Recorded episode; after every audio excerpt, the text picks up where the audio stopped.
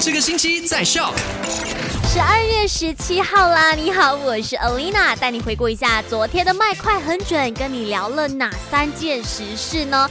第一件事情就聊到了发生在古晋这里的有一个青年呢，他很喜欢在半夜的时候去河边抓田螺，结果呢就在十四号那一天不小心跌进河里面，然后失踪了。再找到他的时候呢，只剩下遗体，然后这个遗体呢很明显被鳄鱼攻击过。讲真，最近呢很多鳄鱼都出没了。所以，如果你真的有什么活动靠近河边的话，自己一定要记得小心谨慎哦。那第二件事情呢，就跟你聊到了在失误的监狱出来的一个条规啦。为了避免出现更多的感染群或者新的感染群，囚犯在入狱之前呢，必须先在临时的这个拘留所隔离五天。我觉得这个方法是很不错，希望呢整个沙拉月都可以用起来。